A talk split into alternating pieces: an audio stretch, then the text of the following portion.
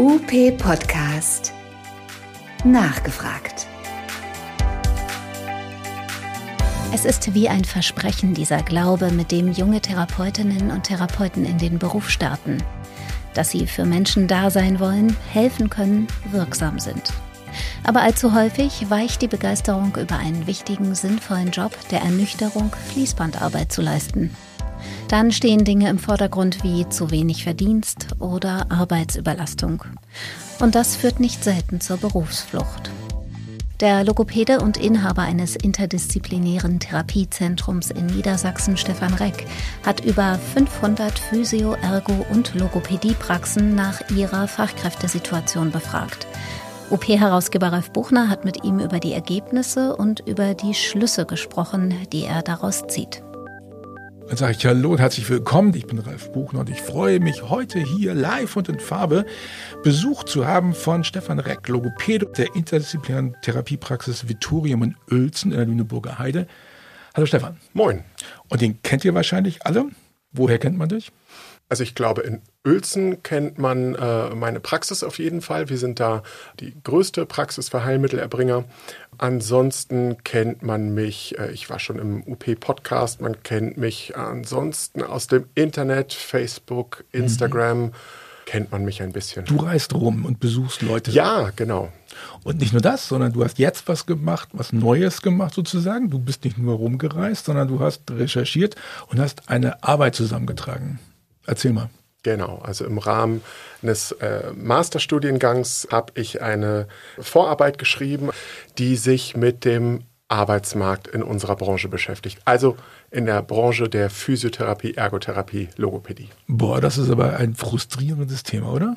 Ein sehr frustrierendes. Also wenn man vorher schon dachte, naja, das sieht alles ein bisschen düster aus. Alle Leute sagen, sie finden äh, keine Mitarbeiter. Sie warten Monate, teilweise warten sie drei Jahre. Das längste, was ich gehört habe, war, ja, wir suchen seit sieben Jahren.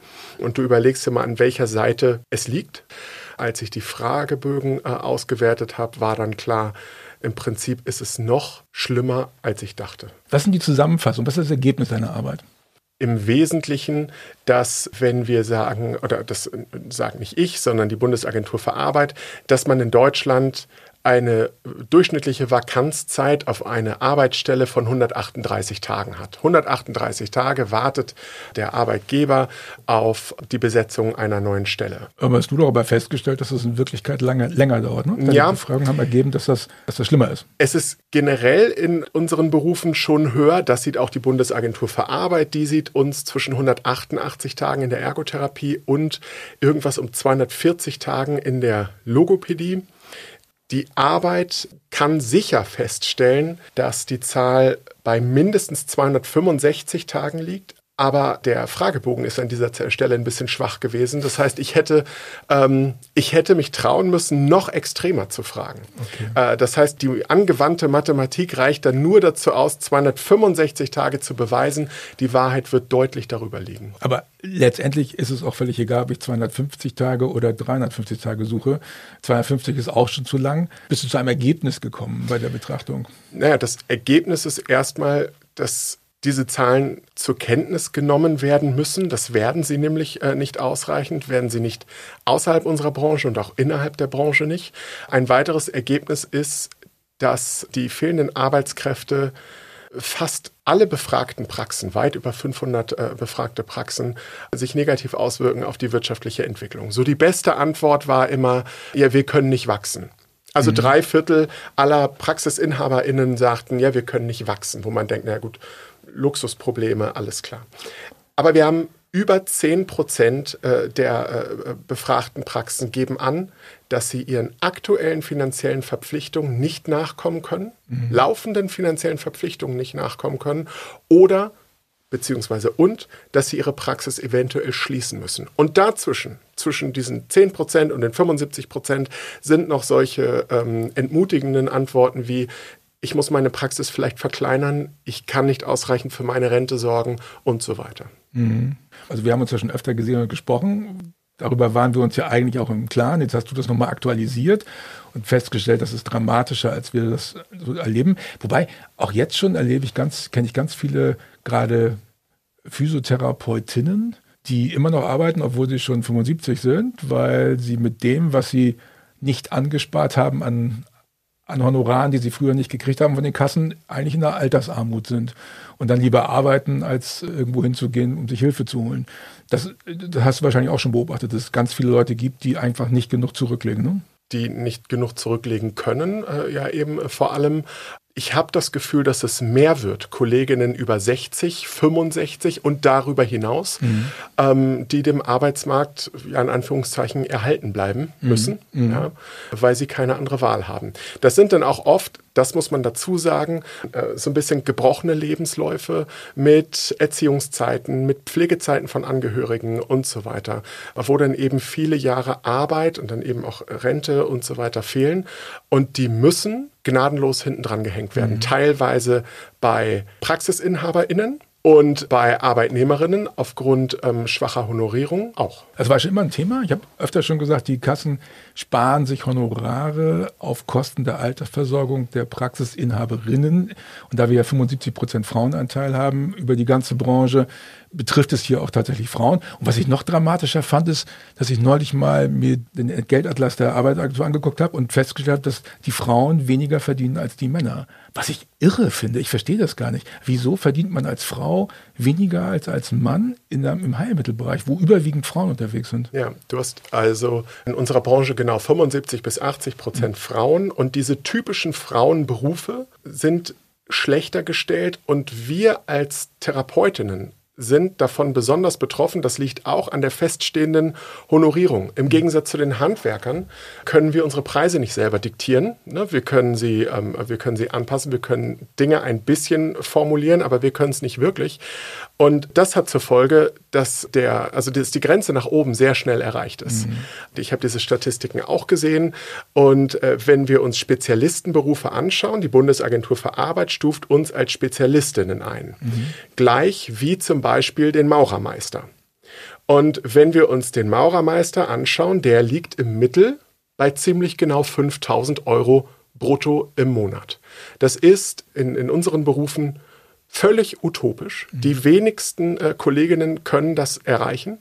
Ähm, da liegen wir bei einer Vollzeitstelle, ja, im Mittel so bei 3000 Euro, sehr gerne auch noch drunter. Was könnten wir tun? Also, nun haben wir das Schulgeld ja weitestgehend abgeschafft, zu einem großen Teil. Was können wir jetzt tun? Was machst du als Praxisinhaber, damit du Leute kriegst? Du kriegst ja Leute nur, wenn du auch anständig bezahlst und attraktive Rahmenbedingungen machst, oder? Ja, die attraktiven Rahmenbedingungen sind besonders wichtig. Das heißt, ich komme ja viel in, in Praxen rum und ich merke immer wieder, dass aufgrund, auch aufgrund der finanziellen Nöte, die es manchmal gibt, basale Dinge für die Arbeitnehmerinnen fehlen.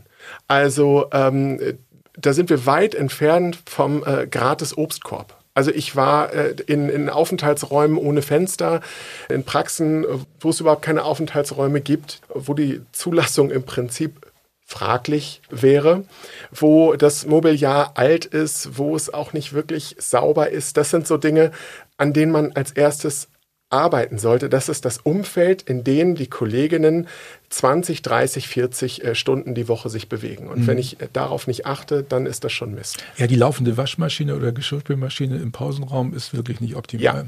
Ja. Ja. Und die äh, Kolleginnen zu nötigen, turnusmäßig diese Spülmaschine und Waschmaschine auch noch selber zu füllen. Natürlich ohne, dass extra Orgazeiten dafür veranschlagt werden. Orgazeiten ist ein Riesenthema. Ähm, die Kolleginnen. Bei Ergotherapeuten.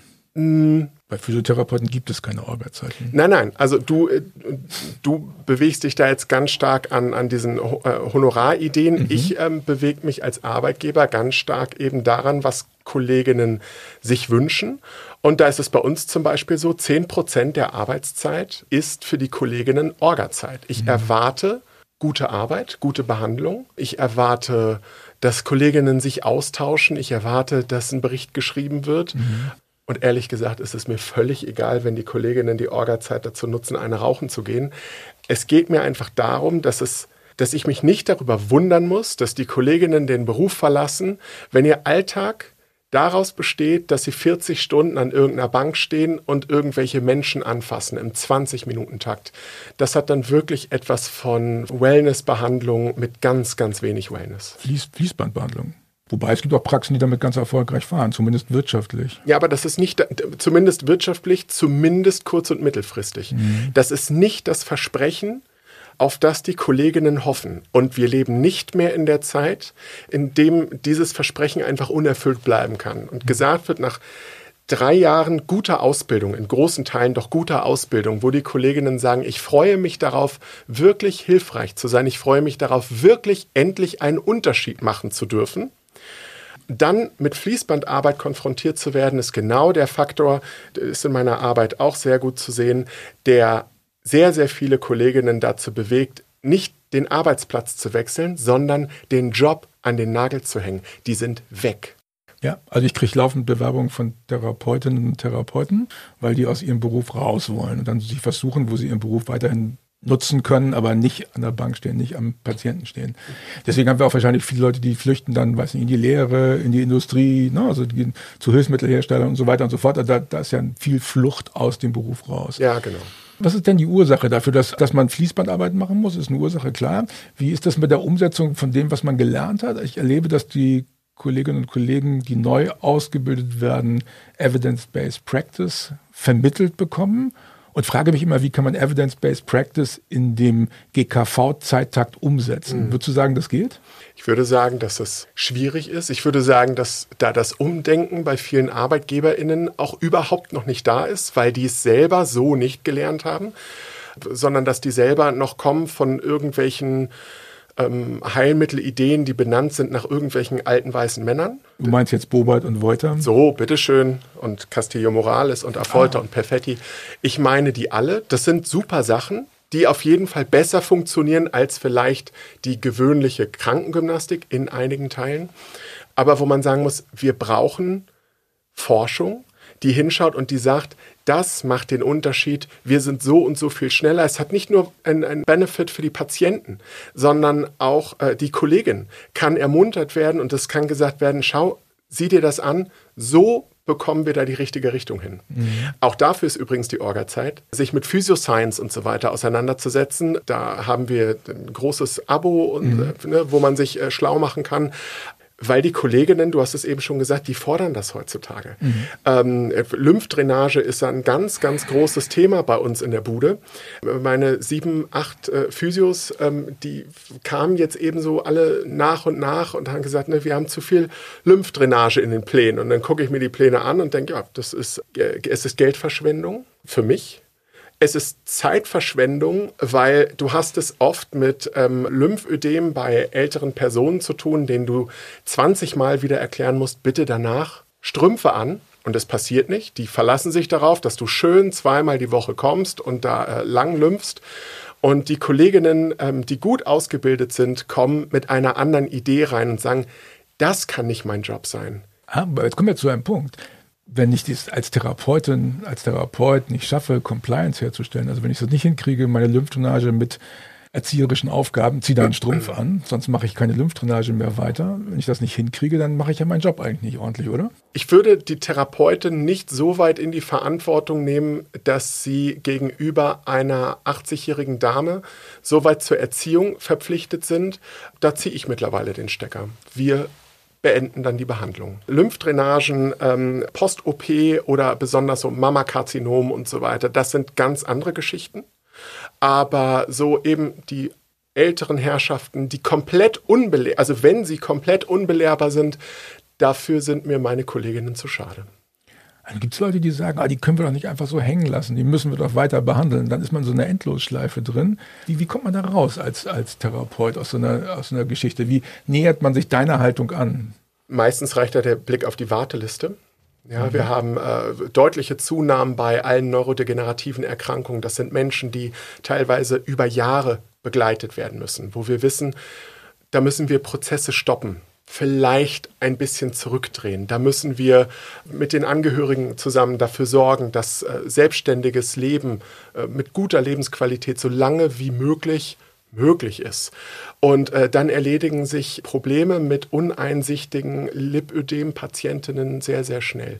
Und das ist auch sehr schnell und sehr gut kommuniziert. Wenn Kolleginnen merken, das ist der Ort, wo wir wieder wirksam sein können, dann stehe ich am Ende eher gut da, als Arbeitgeber, Und was die Patientinnen, die man dann dafür links liegen lässt, ehrlich gesagt, angeht, denen gegenüber bin ich keine Rechenschaft schuldig, weil wir mehrfach darauf hingewiesen haben, dass wir die Therapie ansonsten nicht fortsetzen können.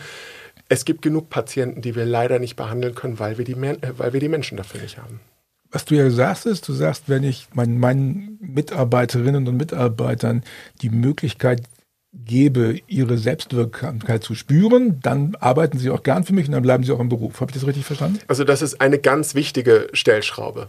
Dass man so ein kleines bisschen diese Idee von Therapeuten sein, ja, vor dem Studium oder vor der Schule ein bisschen dann auch in den Beruf tragen kann. Also es ist ja für jeden Beruf, glaube ich, so das Versprechen, oder? Und ich glaube, dass Beruf und Berufung und dass die Idee von helfen, wirksam sein in unseren Berufen sehr stark ist. Und dieses Versprechen wird hemmungslos gebrochen, wenn du eben alles kürzt und sagst so, das wird jetzt alles so gemacht. Ah, das ist Herr Müller, kannst du gleich, ne, der kann sich gleich hinlegen. Ich erlebe Therapeutinnen und Therapeuten schon als Leute, die defizitorientiert sind. Das macht ja auch die Ausbildung. Die sollen ja auch Defizite wahrnehmen, aber auch in der Außenwirkung Kommunikation. Ich habe ganz oft junge Kolleginnen und Kollegen, die sagen, boah, eine Praxis mache ich niemals auf meinen Chef oder meine Chefin, die jammern ständig, das ist furchtbar mit anzuhören. Diese Tonspur, oh, es ist schwierig, oh, wir haben nicht genug Geld, die ist ja sozusagen auch völlig unabhängig und losgelöst von aktuellen Veränderungen in der gesetzlichen Lage oder sowas. Wie können wir unseren Kolleginnen und Kollegen das Gefühl geben, sie bewirken was, wenn wir gleichzeitig immer jammern? Also das mit dem Jammern, da muss ich teilweise auch auf mich achten. Das kenne ich auch von mir. Ne? Wir sind mhm. äh, gegründet 2021 in der zweiten Corona, äh, im zweiten Corona-Lockdown. Das Ouch. war ein Mist, der sich zieht mhm. und zieht und zieht. Aber ähm, ich hoffe, dass mein Gemaule langsam ein bisschen weniger wird. Wir haben Möglichkeiten, gleichzeitig unsere therapeutische Wirkung zu steigern und bessere Einnahmen zu generieren, wenn wir zum Beispiel im Bereich Ergotherapie und Logopädie auf Parallelbehandlung setzen. Mhm. Haben wir dort Möglichkeiten, mehr Patienten äh, in, der, in der gleichen äh, Zeit zu behandeln, die ansonsten auf unserer Warteliste unbehandelt blieben. Wir hätten gleichzeitig einen Honorarvorteil, der bei ich glaube, ungefähr 20 Prozent auf die Stunde liegt. Auf jeden Fall äh, sorgt so etwas für Entspannung auf der Warteliste, für Entspannung im Büro, für ähm, äh, Entspannung, ja, wenn man so will, auf dem Konto. Das sind dann auch Dinge, die man gerne an die Kolleginnen weitergibt. Aber die Kolleginnen, die jetzt zuhören werden, also ich habe das neulich gehabt, da habe ich mit einer Truppe mal diskutiert und habe gesagt, wie ist denn das, wie findet ihr das, Parallelbehandlung? Haben sie mir erklärt, wie toll das ist. Dann habe ich gesagt, macht ihr das? Dann haben sie gesagt, nö, machen tun wir es nicht. Sag ich, warum nicht? Ja, das ist ja mehr Arbeit. Wie kommt das?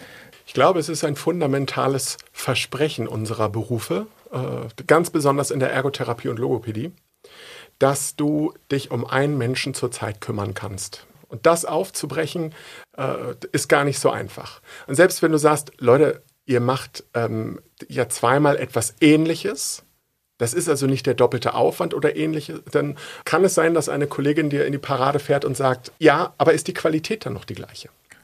Und da kannst du, oder dann, dann musst du einfach die Optionen aufzeigen, was es für ein Gewinn für den jeweiligen Patienten sein kann, wenn ein weiterer Patient dabei ist. Das hat auch viel mit Compliance, mit Verhalten und so weiter zu tun. Da sind die großen Vorteile.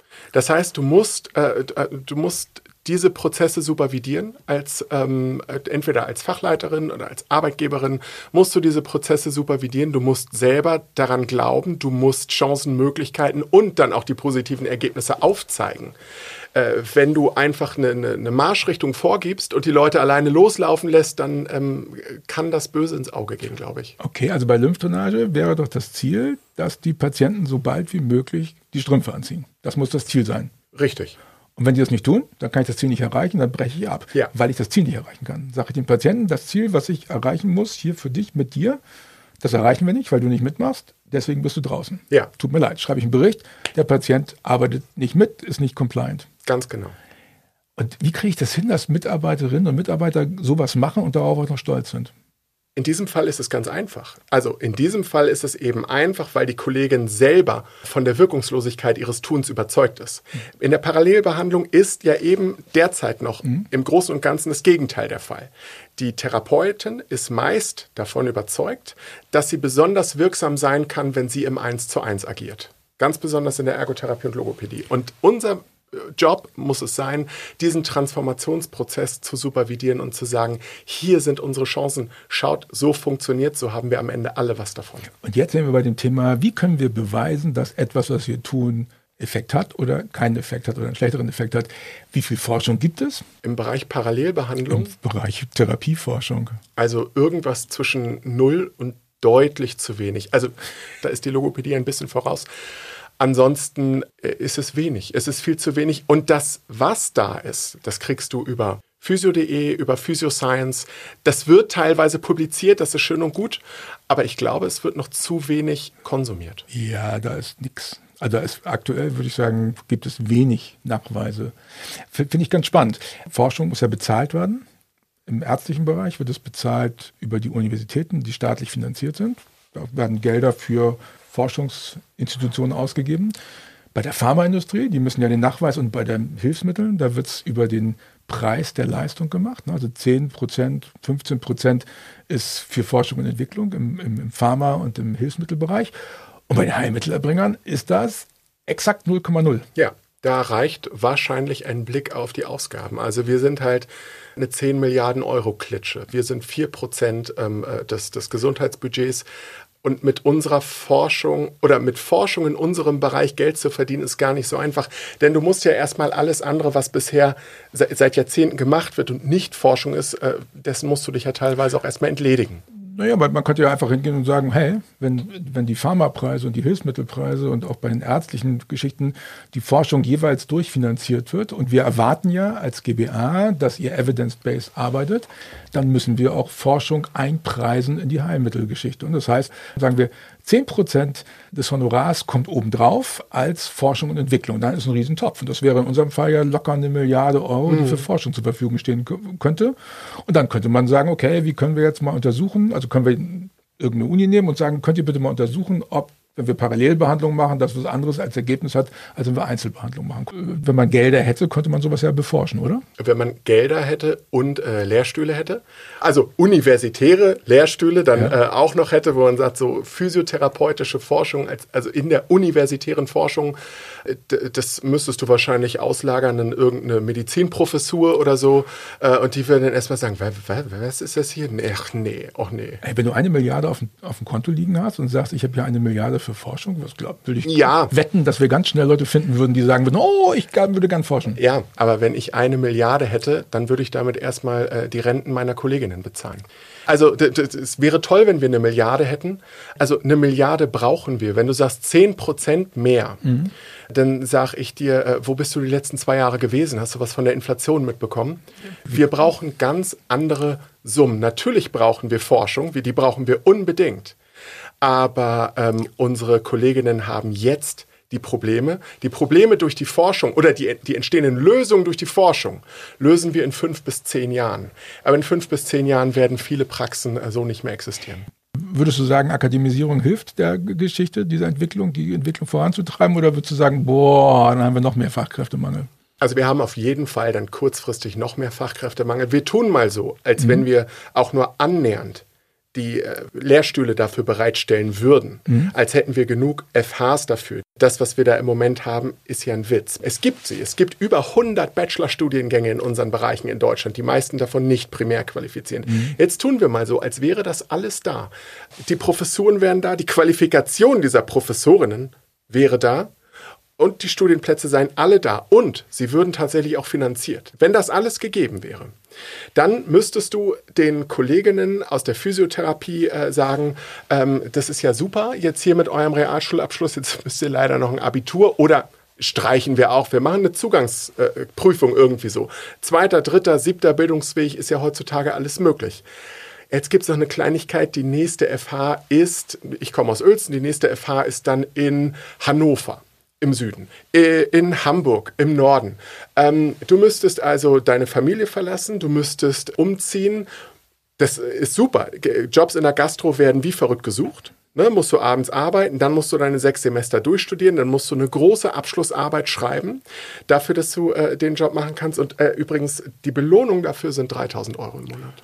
Okay, das gibt es aber auch bei anderen. Also man kann natürlich Vergleiche machen mit Maurern, da hat man das anders, aber es gibt durchaus Studiengänge. Also wenn du weiß nicht. Philo-Ugeristik studierst? Philosophie oder, oder, wenn du Germanistik oder sowas studierst, ja, ist das nicht viel besser. Ja, ja, aber wenn du, wenn du Philosophie studierst, ist der Taxischein also meistens mit eingepreist.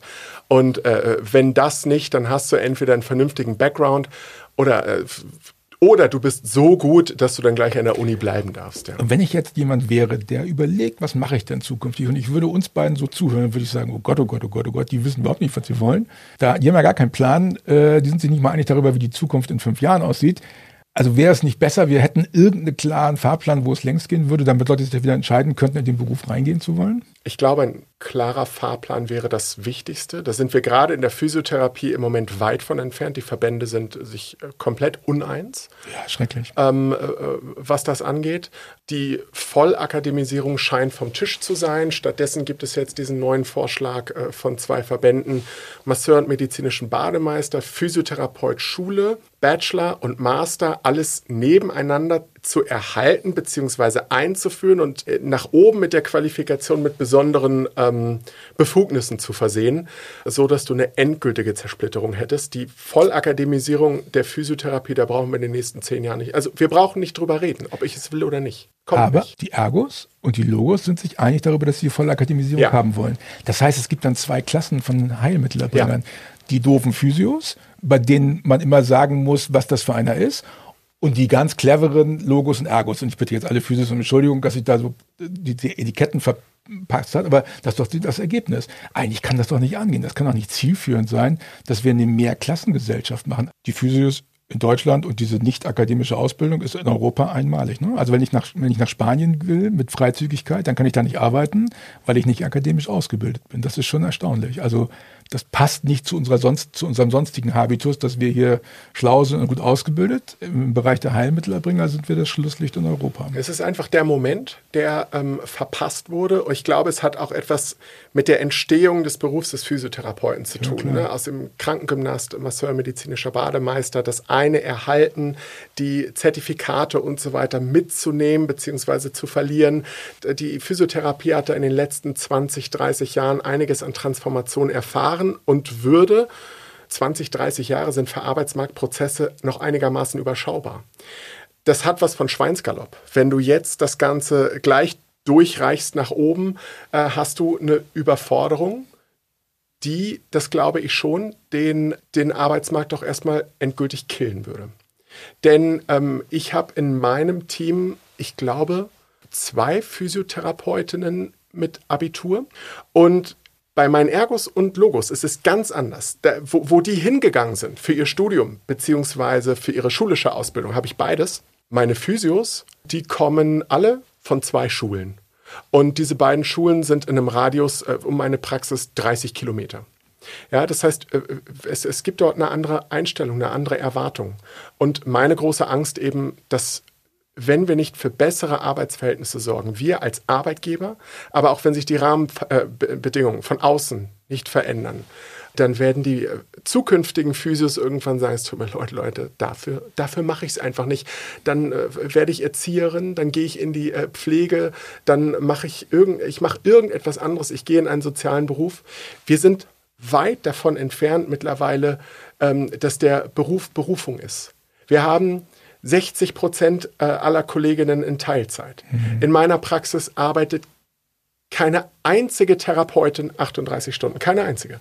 Okay, jetzt hast du ja festgestellt, dass der, der Fachkräftemangel sehr krass ist. Wir haben gerade ein paar Hintergründe gemacht. Was ist jetzt die Lösung? Liegt die Lösung bei jeder einzelnen Praxis oder liegt die Lösung bei politischen Rahmenbedingungen, wie wir es eben besprochen haben? Das ist ja etwas, was mir so ein bisschen fehlt. Wenn ich mit, mit dir jetzt rede oder mit irgendjemand anders, wenn ich frage, hey, wo steht dein Heilmittel in zehn Jahren? Dann habe ich da ein relativ klares Bild, aber ich bin da alleine, glaube ich. Wo sind wir in zehn Jahren? Im Idealfall. Und ist es nicht Zeit, dass wir auch mal den Idealfall skizzieren, um Leute mitzuziehen? Ja, da würde ich ganz primitiv anfangen und sagen, der Idealfall müsste sein, dass wir als erstes mal erheben könnten, wie viele wir eigentlich sind. Und sich dadurch auch der Bedarf errechnen lässt. Im Idealfall würden wir uns selbst zu unserem Berufssein ermächtigen. Okay, ja, das, ich, sa- ich, ja, ja, ja. Ich wollte gerade sagen, ich sage jetzt das böse Wort mit K nicht, aber ähm, einer fehlenden Kammer ist es zu verdanken, dass wir hier keine Argumentationsgrundlage Politikerinnen und äh, den Kassen gegenüber haben. Die bräuchten sich nur umdrehen und sagen, Leute, kriegt euch erstmal ein, schaut erstmal, wie viele Leute ihr überhaupt seid. Wir wissen es nicht. Wisst ihr es? Ja, Wir wissen es nicht. Es weiß kein Mensch. Das heißt, ich würde erstmal für, klar, für eine klare Datenlage sorgen, die dann wirklich aufzeigt, wie prekär unsere Lage ist. Aber das würde ja bedeuten, dass diese Selbstverwaltung, das darum geht es ja letztendlich, dass die mal jemand in Angriff nehmen musste. Aber gerade die Verbände, die jetzt im Physiobereich sagen, wir wollen, wir wollen geteilte Ausbildung, das sind auch die, die sagen, wir wollen auf keinen Fall eine Selbstverwaltung oder Verkammerung. Da, da passt doch irgendwas nicht. Ich denke, dass es irgendwas mit der Beschneidung, mit der Angst vor Beschneidung von Befugnissen oder Ähnlichem zu tun hat. Ich weiß, also ich weiß nicht, warum man als Verband seine Mitglieder äh, vor Verkammerung schützen möchte. Wir brauchen eine Kammer. Es ist der Wahnsinn, dass wir nicht in der Lage sind, ich als Logopäde, als studierter Logopäde, dann nicht in der Lage bin, eine Logopädin zu ermächtigen, Logopädin zu sein. Nein, dazu brauche ich einen Arzt, einen Ja. Amtsarzt, der Ja. von Tuten und Blasen Ja. keine Ahnung ja. hat. Genau. Also der ist, der ist nun wirklich qua Zugang nicht in der Lage, uns zu beurteilen. Äh, ich habe mit äh, Medizinalräten gesprochen, die wollen das auch gar nicht. Hm. Die müssen da sein und die müssen unterschreiben. Ähm, und das war's. Diese Prüfungen werden dann ja oft von Lehrlogopädinnen und so weiter abgenommen in Wirklichkeit. So. Und wie kann es sein, dass wir einem anderen Beruf überlassen, uns zu ermächtigen? Wie klein wollen wir uns denn machen? Es geht noch weiter. Die Fortbildungsregeln, also wie man sich fortzubilden hat, wo werden die geregelt? Aus den Rahmenverträgen der Kassen. Es gibt eine Fortbildungspflicht im SGB V, die werden in die Verträge reingeflanscht. Und wenn du die Privatpraxis aufmachst, gibt es keine Fortbildungsrichtlinien. Da gibt es auch keine Kontrolle. Du kannst machen, was du willst. Das ist dieses, der Verzicht darauf, sich selbst zu organisieren und Selbstwirksamkeit auch bei der Entwicklung des Berufsstandes zu entfalten, Ja. der führt dazu, dass jetzt zum Beispiel im BMB völlig fachfremde Leute darüber nachdenken, wie sie die, diese Berufsbilder ausgestalten. Das ist schon traurig, ne? Es ist traurig und selbst unsere, unsere Alliierten, die zumindest ein gutes Herz haben in der Politik, ich habe mit vielen ähm, ähm, Leuten in der Politik gesprochen, auf Landes-, auf Bundesebene, die dann im, im Heilmittelbereich landen. So Gesundheitsausschuss, 44 Leute, so mittelmäßig attraktiv. Gesundheitssystem kannst im Prinzip nur verlieren. Und dann kommen erst die Ärzte, dann kommt die Pflege und, äh, und Pharma, dann kommen die Hilfsmittel, dann kommt ganz lange nichts. Und dann, ach so, ja, erste Legislaturperiode, am besten eine richtig fleißige Frau.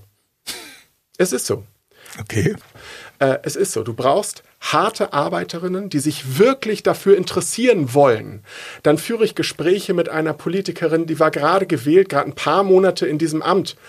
Und habe mit ihr telefoniert und dann sagt sie, ach, sie findet das immer so schön. Und ja, ihre Büroleiterin, die war auch in der Pflege. Ja? Äh, eine andere äh, Kollegin, die sich so viel in Corona so viel, äh, jetzt habe ich Kollegin gesagt, Politikerin, die sich so viel Mühe äh, gegeben hat, wirklich in der Corona-Zeit und auch darüber hinaus, in jedem blöden Zoom-Meeting, wo sich zwei Leute irgendwie gerade ausgefunden haben, hat die sich mit reingesetzt, hat die sich das angehört und musste sich wirklich erstmal in unsere Probleme reinarbeiten und äh, hat unsere Strukturen teilweise gar nicht verstanden. Warum es für drei Berufe zehn Verbände gibt, das ist auch nicht einfach zu verstehen. Warum die Interessen so unterschiedlich sind, äh, wenn wir doch alle irgendwie ähm, sowieso schon von der Pflege überlagert, ne, nicht am Hungertuch nagen, aber wo es uns wirklich nicht gut geht. Warum es da nicht irgendwie weiter geradeaus geht. Und ganz oft hast du in der Politik dann die Leute, die sagen, das ist uns doch egal, mach das doch. Aber das haben wir ja probiert hier in Schleswig-Holstein eine ganze Zeit. Haben wir dieses Kammerthema gespielt Ja. mit wahnsinnigem Gegenwind. Wir haben Reaktanz erzeugt ohne Ende. Ne? Also immer, wenn, wenn du sagst Selbstverwaltung und Verkammerung, dann gibt es Dresche von allen Seiten. Also ich persönlich bin dafür beschimpft worden. Das ist erstaunlich. Also dieses, was wir vorhin hatten, da haben wir gesagt, es geht darum, Mitarbeiterinnen und Mitarbeiter in die Selbstwirksamkeit zu bringen. Das schaffen wir, wenn wir der Berufsgruppe sagen, hey, lass uns doch lasst uns doch Rechte geben vom, von den Parlamenten, damit wir uns selbst verwalten können. Also Selbstwirksamkeit auch für eine ganze Berufsgruppe zu kreieren. Dann sagen alle, oh nee, um Gottes Willen, da muss ich ja noch einen Zusatzbeitrag bezahlen, das will ich auf keinen Fall. Nee, da, nee da, das wollen wir nicht. Das heißt, einerseits sagen wir, wir brauchen Selbstwirksamkeit für unsere Leute, damit wir sie im Beruf halten. Andererseits sind wir nicht bereit, die Verantwortung zu übernehmen für Selbstverwaltung. Wie kann man das auflösen? Also ich hoffe, dass es nicht nur an irgendeinem Kammerbeitrag von, ich weiß nicht, was so eine Kammer kostet, ein paar hundert Euro im Jahr oder was. Oh, oh, doch, genau da geht die Diskussion los. Das kann ich mir nicht mehr zusätzlich leisten. Ja, nur das sind Kosten, die wir meiner Meinung nach dringend investieren müssen, weil wir sonst Spielball anderer anderer Kräfte, das klingt jetzt ein bisschen verschwörungstheoretisch, aber äh, wir bleiben ansonsten Spielball von Leuten, die kein Interesse an unserem finanziellen Erfolg, nicht einmal unbedingt an unserem therapeutischen Erfolg haben. Aber diese, diese nicht gewollte Selbstermächtigung, wir kennen das aus der, der ähm, Diskussion um den Direktzugang. Hm. Wo ich immer denke, Blanko-Verordnung, Direktzugang, wie kann man das denn nicht wollen? Habt ihr nicht zugehört? Was, was ist denn hier los? Verantwortung. Ja, zu viel Verantwortung. ja, ach, ja, dann, dann werden wir in Regress. Ich denke, nimm doch endlich deine Verantwortung, weil du bist doch dafür ausgebildet.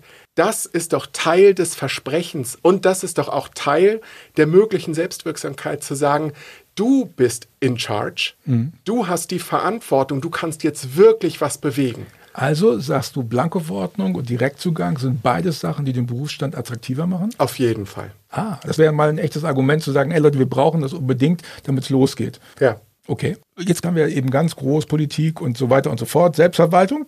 Was mache ich jetzt als Praxisinhaberin, als Praxisinhaber? Was sind meine drei To-Dos, damit ich für Leute attraktiv bleibe? Menschlich muss ich meinen Fokus von den Patienten auf mein Team äh, lenken, auf jeden Fall. Ich darf nicht als Primus inter pares da der fleißigste Therapeut sein, der dann sagt, ja, äh, wir können heute Abend nach Feierabend reden. Mhm. Das ist etwas, was viel zu häufig passiert.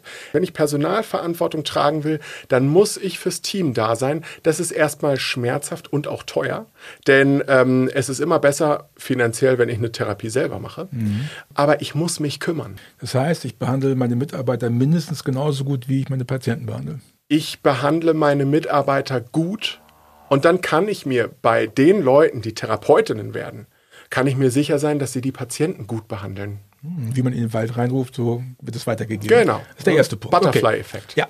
Zweiter Punkt? Zweiter Punkt ist, ich muss aufhören mit arbeitsrechtlich fragwürdigen Methoden, dieser ganze Minusstunden-Scheiß dieser, äh, also der viel zu häufig praktiziert wird, irgendwie ähm, 18 Euro und übrigens, wenn da eine Therapie ausfällt, äh, dann hast du eine Minusstunde. Das ist eine Sache, die so häufig noch praktiziert wird, wo Mitarbeiterinnen einfach über den Tisch gezogen werden. Wobei wir uns alle darüber einig sind, dass es rechtlich nicht akzeptabel ist. Ne? Ja, also deswegen sage ich arbeitsrechtlich fraglich. Ja. ja. Es ist das, eine, ist, das ist nicht fraglich, das ist einfach indiskutabel. Ja liebe Leute, das ist nicht okay. Das ist arbeitsrechtlich nicht okay und das ist auch ein merkwürdiges Signal an, an eure Leute. Dann bringt ihr lieber bei, wie sie dafür sorgen, dass Patienten kommen. Ja, genau. Okay, dritter Punkt. Dritter Punkt wäre im Moment tatsächlich noch mit der Bezahlung ein bisschen näher an die Schmerzgrenze äh, zu gehen. Ich war jetzt letztens in äh, Osnabrück da war ich zu so einem äh, Jobday äh, in der Schule und dann ähm, hat man als Arbeitgeber quasi so die ganzen Studentinnen, die einen casten. Und man selber steht da und sagt, man ist ja toller Arbeitgeber und komm doch bitte zu mir. Und die haben mir erzählt, die Schule hat gesagt, also unter 18 Euro sollen wir es nicht machen. Mhm. Logopädie. Mhm. Wo ich ganz klar sagen würde, wenn ihr es unter 20 macht, ist euch nicht mehr zu helfen. Wenn du es unter 20 machst, versündigst du dich an dir, deiner Familie und all deinen Kolleginnen, allen 30.000, die wir in der Logo haben. In der Physio würde ich 20 mit einer Tendenz zu 19, aber 20 geht auch. Mhm. Ähm, in der Ergo bin ich auch auf jeden Fall äh, bei 20. Das heißt, du kannst locker auf 50 Prozent aller jetzt existierenden Praxen mehrere Euros teilweise auf die Stunde drauflegen. Sagst du damit, dass die Krankenkassen recht haben, wenn sie sagen, dass die Honorarerhöhungen der letzten drei, vier Jahre nicht weitergegeben worden sind an die Mitarbeiter? Also ich sage, dass sie teilweise nicht weitergegeben worden sind. Ich sage aber auch, dass meine Arbeitgeberkolleginnen gute Gründe dafür haben ich rede wirklich von Schmerzgrenze. Mhm. Wenn wir das wollen, wenn wir die Leute haben wollen und wenn sie auch gerne zu uns kommen wollen, dann müssen wir ein kleines Versprechen für die Zukunft abgeben und sagen, wir machen jetzt die 20. Wir gehen da zusammen durch. Es wird in den nächsten Jahren wahrscheinlich anders werden. Es muss so werden, dass es sich für beide Seiten noch lohnt. Wenn man sagt, mit, mit 18 Euro kann ich eine Physiotherapeutin nicht beschäftigen, dann ist dein Konzept scheiße. Um's okay. aus. Das ist ein schönes Schlusswort. okay. Stefan, finde ich total nett, dass du mich mal besucht hast. Vielen Dank für euch, die ihr zugehört habt und ich hoffe, dass das Gespräch zwischen Stefan und mir euch helfen konnte, das so ein bisschen einzuordnen. Ich wünsche dir einen guten Heimweg. Ja, vielen Dank. Das war OP Podcast, der Podcast rund um Therapie und Praxis. Bei uns geht es um Praxismanagement und Praxisalltag, um Teamführung sowie um Fragen zur Zukunft der Heilmitteltherapie. Immer donnerstags erscheint eine neue Folge und wenn du keine davon verpassen möchtest, abonniere uns dort, wo du uns hörst. Über deine Bewertung freuen wir uns übrigens besonders. Schreib uns auch gerne. Auf Instagram oder auf Facebook findest du uns. Bis zum nächsten Mal.